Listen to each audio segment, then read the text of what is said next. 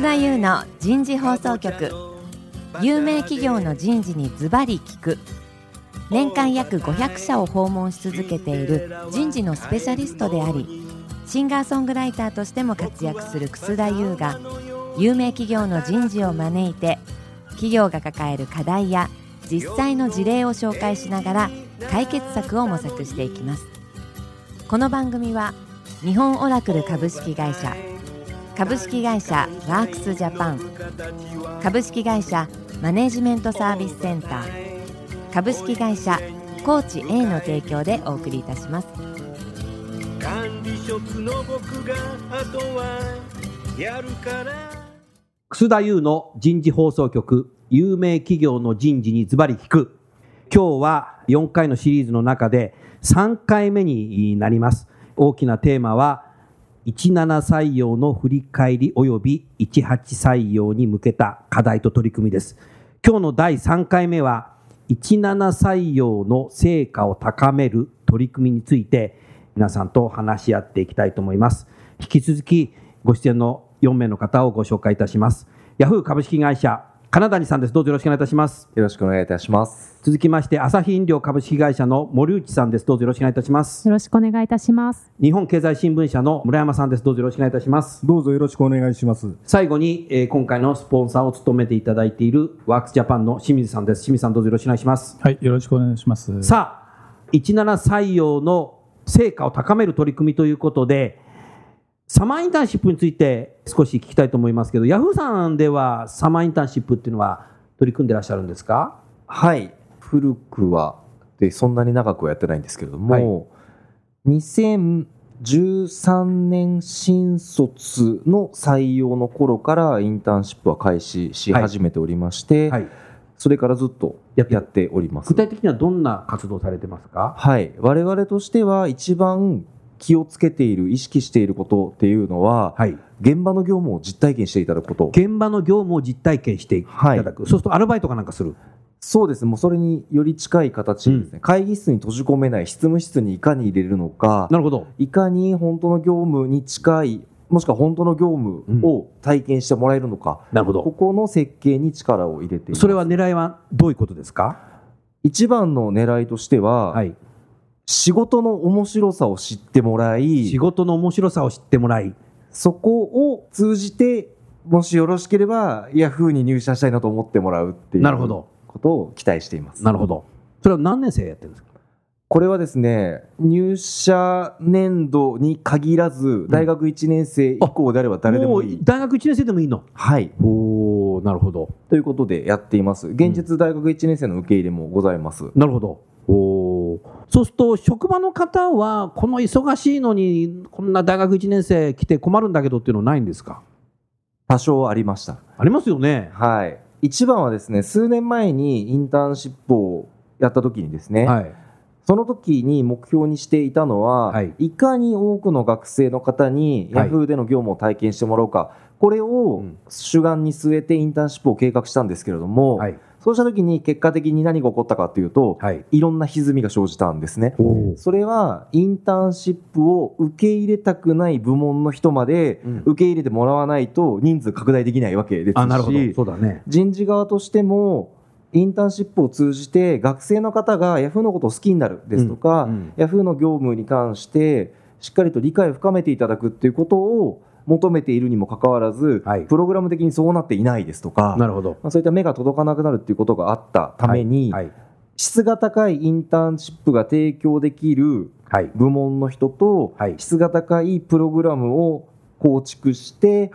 人数は絞って実施する。なるほど。こんなふうにしております。なるほど、うん、2013年からということはもう13年14年15年16年もう4年目そうですね。に入りますね。そうすると、そのインターンシップを経験された方でも、もう、新入社員として入社してくる時期でもあるわけですね。はい、はいもうかなり多くインターンシップ経験者が入社してきてくれておりまして、うんはい、最近、ヤフーのコーポレートのブログにですね、はい、インターンシップ経験者が語るインターンシップの面白さみたいな記事を出したぐらい、ね、なるほど。ああ、そうなんだ。はい。そうすると、一般応募で入ってくる人と、インターンシップを経験して入ってきた人では、少し違いはありますか？やはり企業へのその魅力に感じるポイントっていうところが、ちょっと違いがあるのかなと思います。なるほどインターンシップでは主に大きく2つのことを意識しておりまして、はい、その質が高いプログラムというふうには申し上げたんですけれども、はい、ヤフーの業務においてどの辺が魅力的に感じるのかっていうところが具体的に言えるっていうのが1点目。なるほど。2つ目っていうのがそのなんとなくでいう企業の雰囲気ではなくってより具体的に、弊社においては特徴的なのは、はい全社員が上司と部下1週間に一度、ワンオンワンという面談を行うようにして面談を行う、はい、これをですねインターンシップ期間中は、上司ないしはメンターと学生の方が毎日、ワンワンを行うというふうにしておりまして。すごいねそれは。そこの中で弊社の行うワンオンワンの良さっていうのを感じていただくということを志望動機に挙げていただく方が非常に多いそれはもう現在は現場の方たちも協力的になったということだね。はい。そうするとやっぱりメンインターンシップを通じて入ってきた方が多分パフォーマンスが上がっているっていうことを現場の方も分かってきたのかな。はい。実際にインターネットの会社で働くということを考えたときに、はいどこの会社が何が違うんだっていうのは全く分かりませんですとか、なるほど。A 社としても例えば、ヤフーはビッグデータが扱えますよという宣伝はするんですけれども、うんはい、ビッグデータってどこの会社も言ってるけれども、ヤフーのビッグデータって何が違うんだっていうことがよくわからない、うん、こんな点がしっかりと説明できますし、なるほど。もし万が一、ヤフーに就職しなかったとしてもですね、うん、そのヤフーのビッグデータってこんなすごいものがある会社なんだということを思ってその道にどっかしら進んでくれれば、うん、どっかしらでまたヤフーと一緒に仕事するってこともあってくれるんじゃないかなと。なるほど。まあ、そういった点も考えながら。中途採用で入ってくるかもしれないし。ですしね。うん、はい。部門側の人間もですね、うん、その将来一緒に働く仲間になるかもしれない。もしくは将来一緒にビジネスをやっていただくパートナーの方になるかもしれないという点で、非常に価値を見出していただき、うん、協力してやっていただいております。うん、なるほどね。まあそうやって2013年から続けてきてることによって多分インターンシップのパイプラインができてるんだろうね。多分インターンシップやった方が今度学生をインターンシップしていく時代になってきたらパイプラインだねそれ。はい。インターンシップを経験した社員がインターンシップ生のメンターになりますし、うんうん、インターンシップを経験した学生の先輩が後輩にこのインターンシップ良かったよと紹介していただける。こちらのパイプラインもできてきたと思っています。継続は力。なる。ですね、はい、うん、清水さん、はい、今のヤフーさんの話聞いていかがですか？非常にこう本格的で密度の高いインターンをされてるのかなと思ったんですがインターンシップの期間はどれぐらいなんですか？はいこれが毎度設計のために悩むところでして、はい、長く実施したいという思いはあるんですけれども、うん、やっぱり夏休みに実施する以上旅行ですとか学会がですとかそういったことがあるので、うん、答えが遅くなりました。5日間から2週間の範囲で実施をしております。なるほど、うん、そうすると1か月とかっていうそういう長いタームではないんですね。はいそこは学生の方の希望を聞く限り現在のところ望まれてないという判断です。望まれてない。はい、うん、なるほどね、まあ、昨今そのインターンシップは、まあ、企業さんの方で非常にたくさん導入されてるんですけども、はい、あの学生の方でやっぱりどこのインターンシップに参加すべきかっていうのが非常に悩ましい問題なんですよ、ね、どうやってでどこがいいかっていう探すのが難しくなってきてる、はい、うん、まあ、当然あのサマーインターンですと実際の説明会とか選考に乗るまで非常に時間が長いので、うん、えー、学生の方としてもインターンに参加したからすぐ選考で有利になるとかっては多分思ってないと思うんですよね。うん、そういう状況の中で企業さん側から自社のインターンに参加すると、うん、まあ、メリットがあるよっていう部分、まあ、どうやって伝えていくのかなっていうのはすごく興味のあるところですね。うん、なるほどね、うん、ありがとうございます。村山さん、今のヤフーさんの事例を聞いて何かございますか？そうですねあの、一番特徴的なところっていうのは、業務を実体験できるっていうところですよね。そこですよね。そうなんです。あの新聞でよくね、インターンシップを就業体験って訳して書いたりするんですけれども、うん実は単なる座学の説明会であったりとか、はい、あるいは業務っぽいおままごとをするっていうおままごと。なるほどなるほどあるんですね、うん、それもあるね、えー、でどれがダメでどれだったらいいってなかなか言いにくいところもあるんですけれども、はい、やっぱり実際に業務をやってみるっていうインターンシップの方がまだいいのではないかなという記事が個人的にはしてるんです。うんであとやっぱりワンデーで終わっちゃうやつと5日間以上のやつがあるんですけれども、はい、ワンデーはさすがに就業体験とは言えないよねっていう気もしますので、ね、やっぱり5日間以上のですね就業体験できるようなところを学生さんはいくつか受けられるといいんじゃないかなというふうに感じてます、ありがとうございます。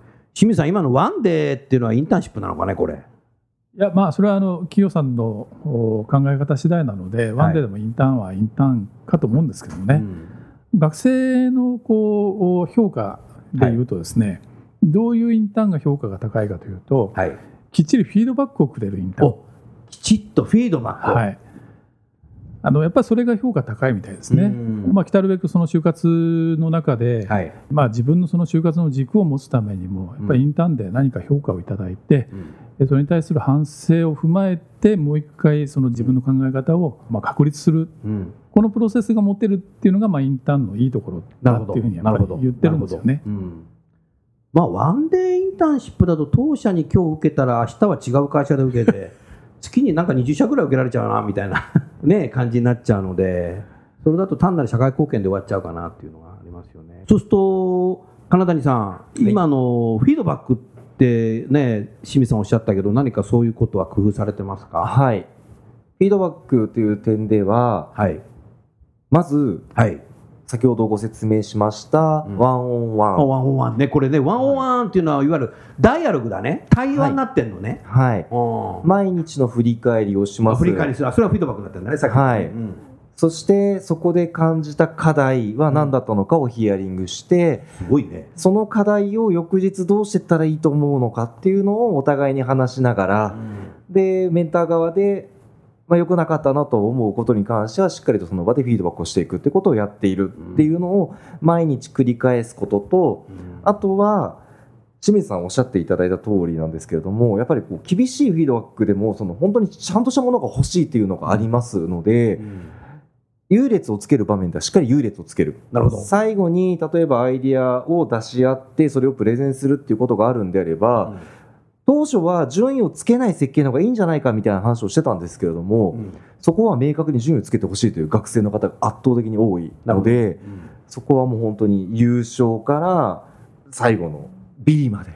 優劣をしっかりとつけるようにして、かつ何が良かったのか何をどうしたらもっといいものになるのかっていう公表を丁寧に行うようには気をつけています。なるほど。ありがとうございます。でも金谷さんあのー一般的にね、ヤフーさんって多分技術者が多いんだろうなって思って、はい、一般的に人々は多分、ヤフーさんの社員って一日何かパソコンの前に向かって一言も喋んないで家帰っちゃう人もいるんじゃないかなみたいな思ったけど、意外とそうやって対話っていうのを大切にしてるんですね。はい。当社では対話を非常に重視してまして。重視してんだ。まあ、大きくですね、経験学習というのを掲げてやっております。経験学習を掲げてる。うん、はい。いろんな学びの中で自分が何を経験するのか、うん、それをリフレクション、うん、えー、振り返っていかにそこでの気づきを学びとして定着させていくのかっていうことを重視して,、重視している。おります。ですのでそれっていうのはリフレクションは相手誰かがいて、うん、壁打ち相手になってもらって話さないと、自分の中でのその内省ができないですし、そういうことを人事としてたくさんやってらっしゃるわけね。そうですね。もう人事施策として全社やりましょうねってことをやってやってるのね。はい、だその一環で学生さんにもやってるってことだね。はい。学生だけにやってくださいってことじゃないんですね。ではないですね。学生だけやってくださいって言ってなかなかフィードバックできないですよね。うん、職場の人たちが、ね、それができる環境があるからできるんだね。はい。これはすごいな。ありがとうございました。森さん、今の話を聞いてていかがですか？いや素晴らしいなと思ってい。て、ね、あの多分もともとも上司と部下普段のその業務の中からいかに人を育てるような、うん、まあ、環境が備わっているかっていうところが今今のお話伺ってすごく感じていて、うん、まあ、そういう環境をその学生のインターンシップの中で5日から2週間の間かもしれないですけれども、はい、そのフィードバックを与えるような流れの中で、うん。どちらかというとそういうことを普段ヤフーさんの中でもやっているっていうことも実体験としても感じていただけるようなことにもつながっているのかなと思っているので、うん、そういうやり方はとても一つ面白いなというふうに思います。うん。うん、朝日飲料さんではインターンシップというのは何か取り組んでらっしゃるんですか？か実はうちはインターンシップという形ではですね取り組んではいないです。いないのね。はい。うん、なんですけれども、じゃあ採用広報の期間、3月から今年でいうと5月までの期間の中で、はい、職場体験というようなことで、職場体験はい。さっき言ってるワンデーに近いものなんですけれども、うん、まあ実際に例えば三ツ矢のプロモーションをみんなで考えてみようですとか、三ツ矢のプロモーションを考えてみよう、を販売するための三ツ矢サイダーのプロモーションを考えてみようとか、そういうこと。楽しいなそれ。ということをですね、あのグループワークで実際にやって発表してもらうようなことで、今年はちょっと業務に対する理解を深めるようなあなたも見学してみた？あ見学しました。やっぱり学生ならではのアイディアというか、我々でいうとちょっと若干凝り固まっている 部分があるんですけどそういう意味ではある意味新鮮だったりしました、なるほどね。他にインターンシップ以外で何か広報活動としては朝日飲料さんでは取り組んでいることございますか？広報活動でいうと今年宣伝部と一緒になってですね宣伝部と一緒？はい一緒になって取り組んだことが一つございます、はい、面接会場の待合室のところでですね実は乳酸菌の香りをですね、はい、乳酸菌。はいの香りを漂わせました。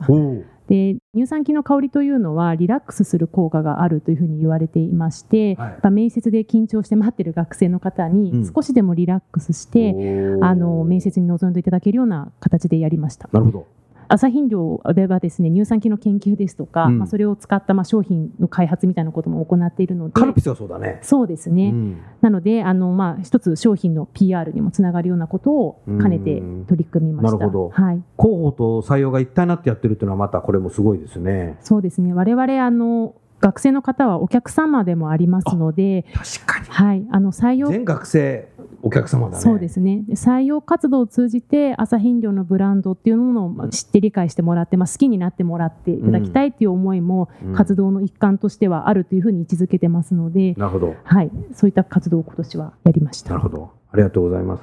金谷さんいかがですか？もう全応募者がお客さんになるっていうふうにおっしゃってましたけどヤフーさんでいかがですか？はい。我々もやはりインターネットを使っていただいている方であれば、はい、大抵の方、ヤフー使っていただいているというのがありますので、うん、我々としてもお客様、もしくはいかにファンを増やせるのか、うんうん、ヤフーの選考を受け終わった後に、結果がどうであれ、いい時間が過ごせたなって思っていただいて、ファンになっていただく方をいかに増やせるのかっていうのは基本的にいっぱい考えてたんですけれども、なるほどその今お話を聞いて宣伝部の方と一緒にその匂いですとか、うん、そういったことをやられている朝日飲料さんのすごいなとすごいね。感じました。ヤフーは匂いしないもんな。はい。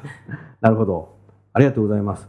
清水さん今の朝日飲料さんの話聞いてていかがですか？はいあのまあヤフーさんもそうなんですけども内々定にこう至るまでの企業理解をしてもらうプロセス、はいうん、まあ、ここにやはり皆さん非常にこう努力されて努力されてるね。いろいろこう試行錯誤された上でやってるなと思うんですが、うん、実はその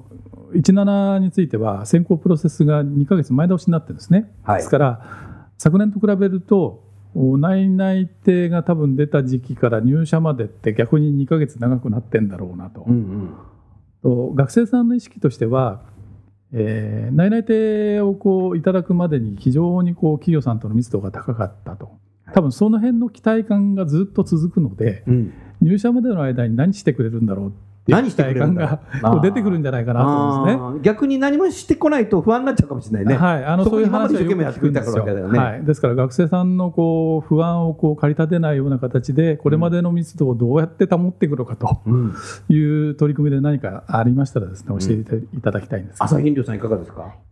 あの今のお話でいくとまず10月に一つ内定式っていうところがあるので、ね、まあ、それまでの期間の間に2つありまして、うんはい、1つはまた同期になる仲間たちをまあ集まる場を設けて、朝飲料の理解も深めて集まるような場をまあ定期的に設けていきたいなということを考えてます。はい、あとは人によって悩みが違ったりする部分がありますのでそれはもう個別フォローという形でそれぞれ悩みを聞いて、うん、それは人事がやるの？はい人事の方で聞いて。大変だね人事も。いやそれが仕事ですから。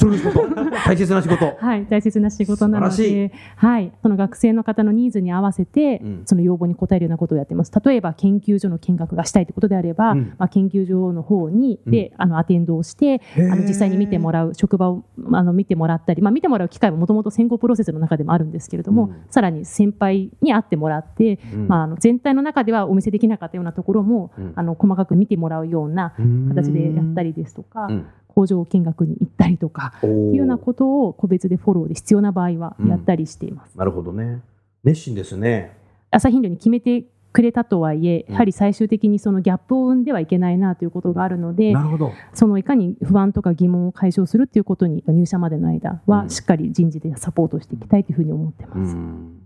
清水さん、今のでいいですか？そうですね。はい、ありがとうございます。はい。ヤフーさんでいかがですか、今後。はい、我々としては大きく3つを提供しています。はいはい、1つ目は朝日飲料さんに結構似てるんですけれども、内定者一人一人に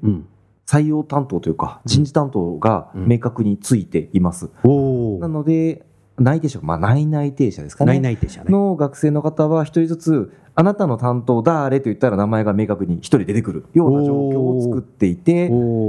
何かがあればそこに質問をするですとか、うんうん、それこそ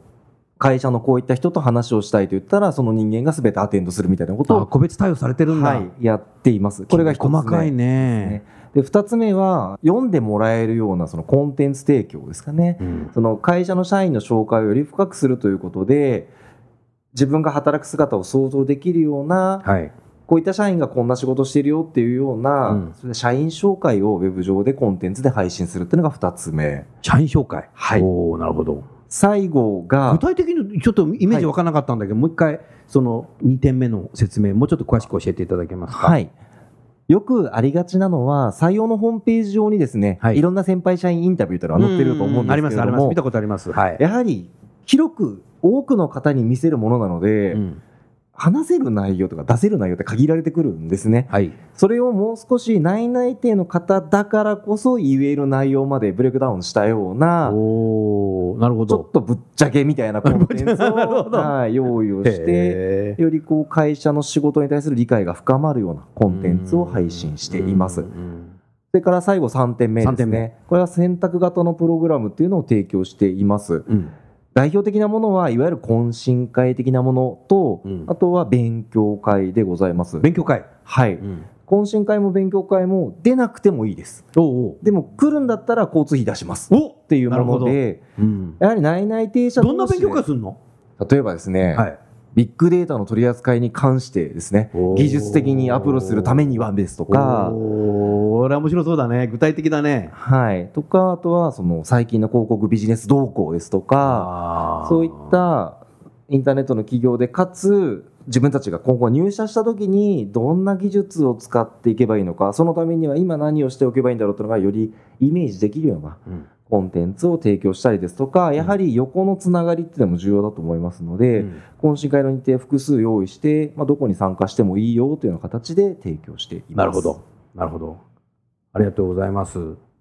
あの清水さん、今の2社の話を聞いてていかがですか？はい、あのー、ヤフーさんも朝日飲料さんも非常に入社までのフォローですね、しっかりされてるんですが、そうは言っても、ちょっと聞きづらいんですが、辞退される方っていらっしゃるんですか？はいいます なるほど、まあ、こういう言い方はどうか分かりませんが、うん、人事として納得のいく事態の仕方と納得のいかない事態の仕方って学生の行動からして多分あるんじゃないかなと思うんですけどもなんか差し支えなければですねもしよろしければその辺もちょっと教えていただきたいんですが。いかがですか？内定自体っていうのはもうこれは必ず起こり得るものだと思っています。はい。刺激的かもしれないんですけれども、はい、採用担当者で新任の人間が必ずぶち当たる壁は、はい、信用してた学生になぜ裏切られるんだっていうところで壁にぶち当たる人間が多いです、うんうん、その人たちに言っているアドバイスしているのは、はい、違うんだと。学生は辞退する生き物だと思えと。なるほど。って言っています、うん、かつそのプロセスの中で取り返せるものがあるんだったら取り返せればいいんだけれども、うん、じゃあもしそこで次回どうだったらそういうことが起こらないのか。まずそこを考えてくれと。なるほど。その中で内定者フォローのプロセスに組み込めるものがあるんだったらどんどん組み込んでくれみたいな話はしています。改善だね。はい、うん、で内定を辞退するしないの手前に実は大きな壁があってですね、はい、決められない学生が増えているっていう。おそれ何？ちょっと聞かさせてください。はい。だから今、オワハラという言葉が流行ってるんだと思うんですけれども。あそういうことか。まあ、年がばれますけど、私の頃はどこの会社を受けるにしても、御社が第一希望ですと言ってたんですけども、うん、10年ぐらい前からですかね、うん第一志望軍ですと。あ、軍 第一志望軍。はい。ヤフーさんは第一志望軍ですって言ってくるはい。っていう子が増えてきまして、明確にぼやかした上で意図的に第一志望軍って言ってる子もいるんでしょうけれども、はい、正直に第一志望がないから第一志望軍って全ての会社に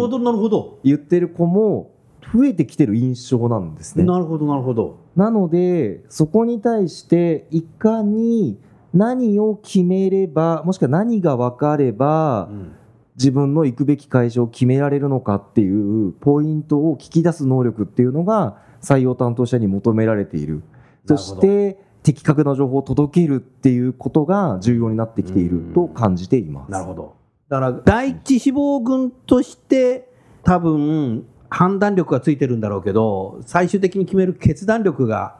ないかもしれないね。そこを採用担当者が今後どうやって導くかってことなのか、ね、はい。決めるポイントがやっぱり分かっていないね、分かっていない。なので、うん、学生によっては採用担当者とですね1対1で面談をして、うん、そこに採用担当者は付箋とマジックを割りたく持ってくるんですね。でも今、うん、とりあえず思っていることとか、過去の価値観で大事にしてたものとか、何でもかとりあえず付箋に書いて貼ってこうみたいな。へえやってるんだ。で結果としてうちの会社に決まらなくても全然構わないと。なんだけど本当なんかこのままモヤモヤしたってあなたの就職活動いいものにならないから一回ここでちゃんと就職のいわゆる軸っていうのをしっかり整理しようよみたいなことをやるぐらいですね。なるほど。学生に寄り添いきれるのかっていうのは本当に重要な。一方で辞退する学生に対して結果的に辞退されてしまうと、はい、無駄足になっちゃうかもしれないんですけれどもそうだ、ね、そこの無駄をいかに許容しながらどこまで寄り添っていくのかっていうのは、うん、本当に課題になってくるんじゃないかなと思っています、うん、ありがとうございます。森内さんはい、今の話聞いてていかがですか？軍の話が出ましたけど。はい。まさに当社でも同じ課題を抱えてまして最後朝飲料とどこどこその企業迷ってますっていうような学生がその第一志望軍の中ではい、で一番あの最近悩ましいのが同じ飲料業界ではなくて、例えば飲料業界って朝飲料と金融業界のどこどこと迷ってます。全くその違う業界の中で最後何を軸にして選んだらいいのかっていうのを学生自体がまだその軸を最後になって決めきれてない。いない。いないっていうような状況が多いかなというふうには最近思ってます。その時どうされますか？で我々の場合は最終的に決めてもらうのは学生なので、うん、じゃあいかに学生が決めれるような情報を朝飲料として提供できるかということで、うん、あの密接にまずコミュニケーション対話をするような機会を設けます。うん、なるほど。で学生が決めれる材料を、まあ、揃えてあげることが我々の使命だと思う大変だねこれ。ねありがとうございます清水さん、今の2社の話聞いてて、この軍の話はいかがですか？そうですね、よく聞く話ですね。うん。まあ、あの学生もこう短い間の就活の中ではなかなかその最後に決めるための軸をこう探し出せないのが現状なんだろうと思うんですね。うん、ただあの非常に厄介なのは会った社員の方の印象が非常に良かったですというですね、えー、内定承諾の理由は結構多いんですね。だからその会った社員の方軸で迷ってたりすると、うん、それこそ本当に決められないんじゃないかなと思うんですよね。はい。まあ、これはあの先だってもあの話ありましたけどもやっぱり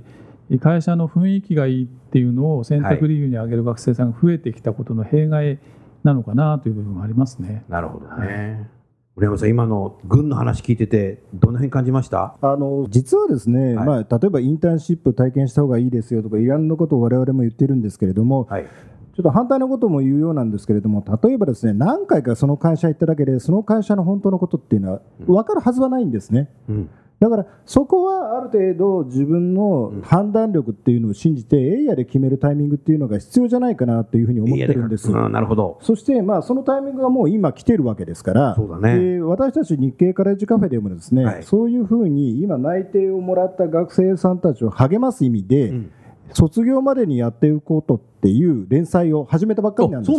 えー、6月末から一発目、うん、あの HIS の若手社員の人に登場していただいてインタビュー記事掲載したんですけれども、はいまあ、あのいろんな会社のですね若手社員20代の方にインタビューで登場していただいて、はい、で今、その内定もらった人たちが卒業までにどういうふうにやったらいいのっていうのを、うんまあ、少しお兄さん、お姉さんの目線でですね、うんうん、語っていただくっていうのを掲載していきたいなと、うん、これからしばらく続けていきたいなというふうに思ってまして、うんうん、まあ、そういう迷える内定者たちを励ましていきたいなというふうに思ってます。なるほどね。なるほどね。もう、それはいいですね。うん、ありがとうございます。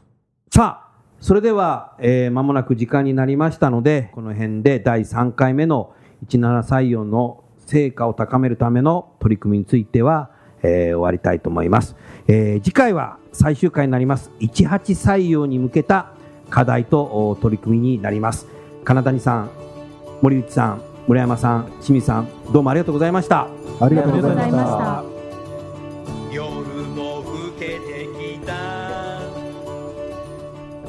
今回のお話はいかがでしたか？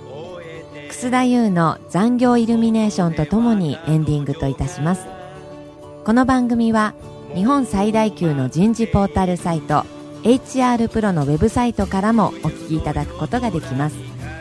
HR プロでは人事領域に役立つ様々な情報を提供しています。